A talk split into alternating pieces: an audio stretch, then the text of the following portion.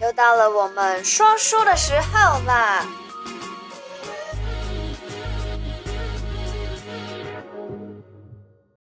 ！Hello，Hello，嗨嗨嗨！欢迎回来每个礼拜的小题大做。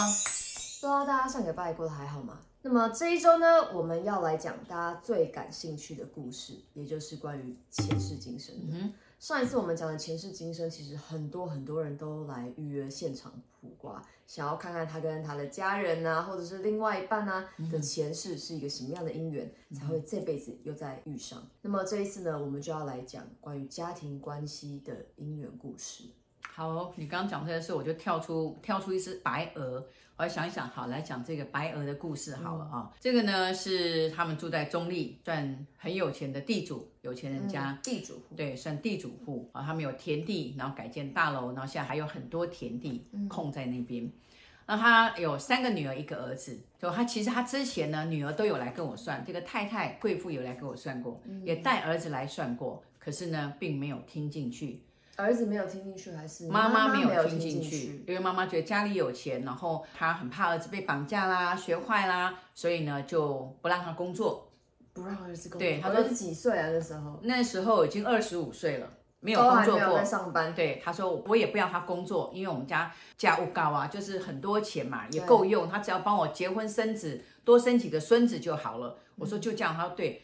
那我以后房子租人家或买卖啊，他可以帮这一些。我说那也要学习呀、啊。对了，其实当包租公也没那么简单，对不对？你也要跟人家交往，也要学习。他说不用，我会教他。嗯，完全就是真的很溺爱这个儿子。对，好，然后就是跑车一辆一辆的买，然后买最新的摩托车。这样我说，那你不让他工作，你不怕他摔倒吗？摔不见吗？他说不会。哦、嗯，他很没有胆。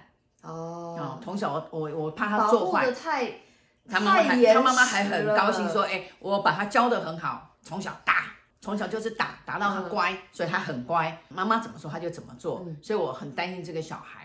我还不断的跟这个姐姐说，你要鼓励她，然后让她去找工作。她说，所以妈妈就是妈妈就是一直只顾着儿子，然后反正三个女儿就随便，对，就随便，嗯、好。”然后呢，后来就过了大概八年，这中间女儿还来给我算过感情。嗯、就过了八年之后，有一天他们来的时候是虚岁二十四岁，五年后这个儿子自杀了。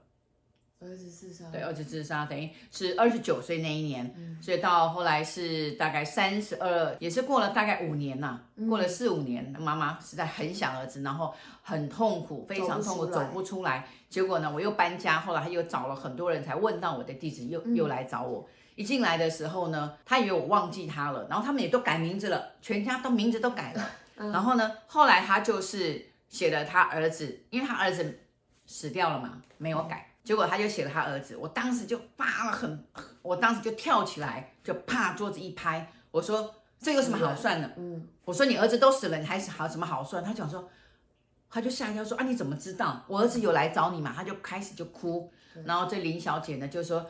老师，你不要那么凶啊！我妈妈也是很害怕，然后很伤心，嗯、要来也是很坎坷不安，知道说想了很久，对，想了很久，但她又很怕知道事实。那我说又怕知道事实，然后又知道她自己的错，那其实就是走了就好了。以前她妈妈曾经讲过一句话。弟弟在死之前，妈妈讲说：“你归去去煮杀好啊啦！你常常他常常讲，你去自杀好了，对，你就死一死好了。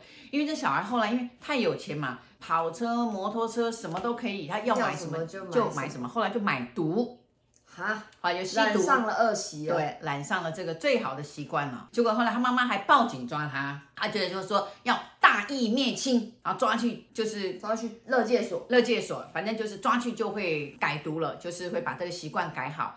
其实事实上来讲哦，事情的发生你要先鼓励他去呃戒毒所，告诉他说你你还有前程嘛，对。对。可是他妈妈的前程就去抠抠啊，嗯，这这有点麻烦啊，所以后来就就。就当然就是戒毒啦，然后被关呐、啊，那又回来了，当然出来又回来，又回来，他妈妈就每天盯着他，就不准他出门了，车也把他卖掉了，摩托车也卖掉，就是说反正他要去洗头也带着他，他关紧闭哦，哦，他要去洗头也带着他，他要去逛街也带着他，说你只要什么都可以买，就是不要再去跟我交朋友，在吸毒，就跟着我，对，就跟着他，天哪，对，后来呢，当然又在吸毒。又在吸毒，对，又在吸毒，他们都有办法请人家拿到家里或怎么样，窗户拿进来这样子，嗯、然后就是他说有那个管子吸的啦，后来后来最终后来就用打针的，啊、哇，反正就什么毒品都有，到后来人都是人都是爬不起来啊，然后狂叫啊什么的，他就说后来真的很严重，嗯，我说那后来呢，他就后来他就去跑到他的田地，跑到他们的他们的地上。那个地上呢，他们就有种那个他那种呃丝瓜坪，就是种丝瓜菜龟啦，种丝瓜那边。他说很奇怪，也没有池塘，然后那个那个架子很低，站起来都没有一个人高，他就在那边上吊自杀。哇！然后是拖着，然后人是斜躺着，人不是吊上去，人是斜躺，硬把自己拽死就对了。嗯。那也留下一个遗书，就是说妈妈，我恨死你了。啊、哦、哇，对，妈妈会对他说：“妈妈，我恨死你了，哈，该死的是你，不是我。可是我没有办法再做你的儿子，好，我恨你，我恨你，那个恨啊，就写了很多我恨你，我恨你知道？哇，我觉得这个，我这我光是听到我都觉得，这妈妈看到这个遗书，我感到，对他妈妈到后来瘦的真的瘦到哎四十一公斤，从六十公斤瘦到四十一公斤，嗯，每天就是哭啊，然后整个就很苍老，大概。应该呃那时候他妈妈才就是五十几岁，看起来像七十几岁老太婆，瘦如柴骨，你懂吗？四十一公斤哎，嗯、很瘦。他妈妈又高高的，其实长得很漂亮，很富贵的一个贵妇。结果呢变成这样。嗯、最重要呢就是呃他妈妈就是用那种大义灭亲啊，一刀下去就是让他整个崩溃。对，这是一个。还有呢，他就就说那呃可不可以算？就像前一阵子有人说他想要算家亲人死去的亲人，死去的亲人，那一般我是死不算。死掉的不算，嗯，但是呢，后来这个妈妈，我如果不讲开来，她可能也过不去。这个妈妈也可能会就是很快的就病死，嗯，你懂吗？因为太瘦，太瘦呢，然后整个又又营养又不良，肯定会走上这个死亡之路。当然，人到后来都会走啦。可是我觉得他在活在这种很痛苦、很痛苦的深渊，你一定要把他拉出来。我就说好，我就帮他看前世今生。结果前世呢，我就说，哎。这个太太，你以前也抽烟抽很大，对不对？他说对，他说他以前一天三四包烟，我的妈呀！他说一根接一根哦。我说你在做什么大事业？他说没有，他其实年轻，他们有做过两年的早餐，嗯，所以他说可能是做早餐呢，很很烦很无聊，很早起来，所以他就是你知道早上起来还没吃东西，还没刷牙洗脸，就一直猛抽烟。后来还还好，他没有肺癌哦，嗯，他只是说他就是呃胃痛到不行，医生叫他一定要戒烟，还有心脏病，他很早就心脏病，所以呢，他就就把烟戒掉了。他说他那时候真的差不多就是从早抽到晚，到躺在床上还要抽啊，嗯，他说有一次他差点把他们家那个那个弹簧垫烧掉了，这样因为抽就睡着了嘛。最重要还有一个问题就是，那我就看了他前世是卖鸦片的。卖鸦片的，他这个儿子讲到前世呢，我说那你儿子你是卖鸦片的，而且他说，哎，有可能呢，以前我都跑日本呢，你不你摘我？他跑日本去拿日本的烟，然后来卖钱，他自己要抽，他就去旅游顺便买，然后还带朋友。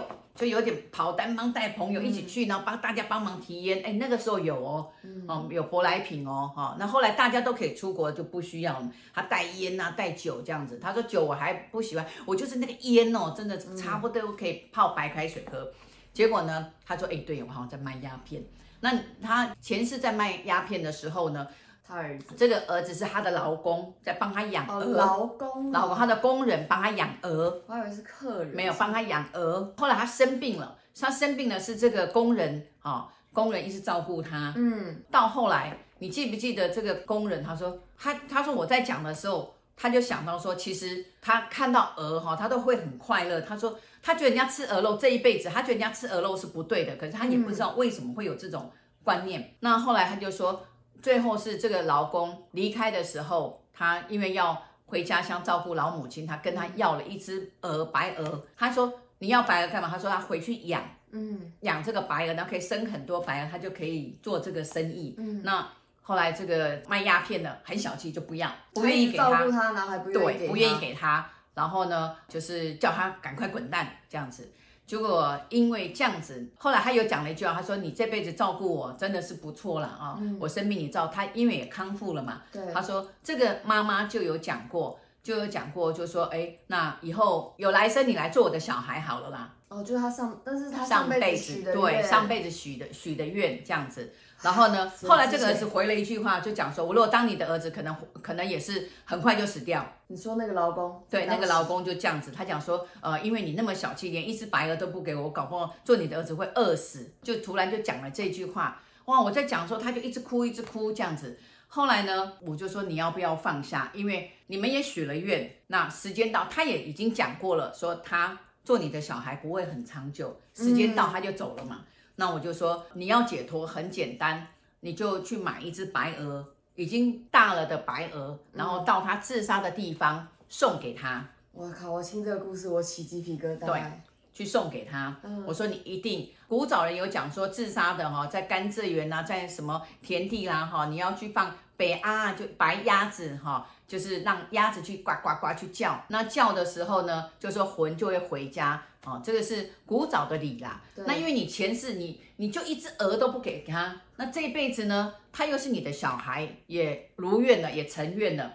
然后也怨恨的走了。你要把要不要把这个愿望跟怨恨化成零？对，就去抱一只白鹅，去放在那边。前辈子对，把一只白鹅去放在那边，因为他说要带鹅回家嘛，那你现在就让他这只鹅让他。放在那个他自杀的地方，我说你一定要做好，明天刚好是十五，他十四号来的，农历的十四号。嗯，我说明天是十五，不然你如果没办法，你就到初一的时候，初一十五或十八，你都可以去放生。这个放生也是如愿，也是放生，非常好。后来他就讲说，哎，他也很有善心，他说。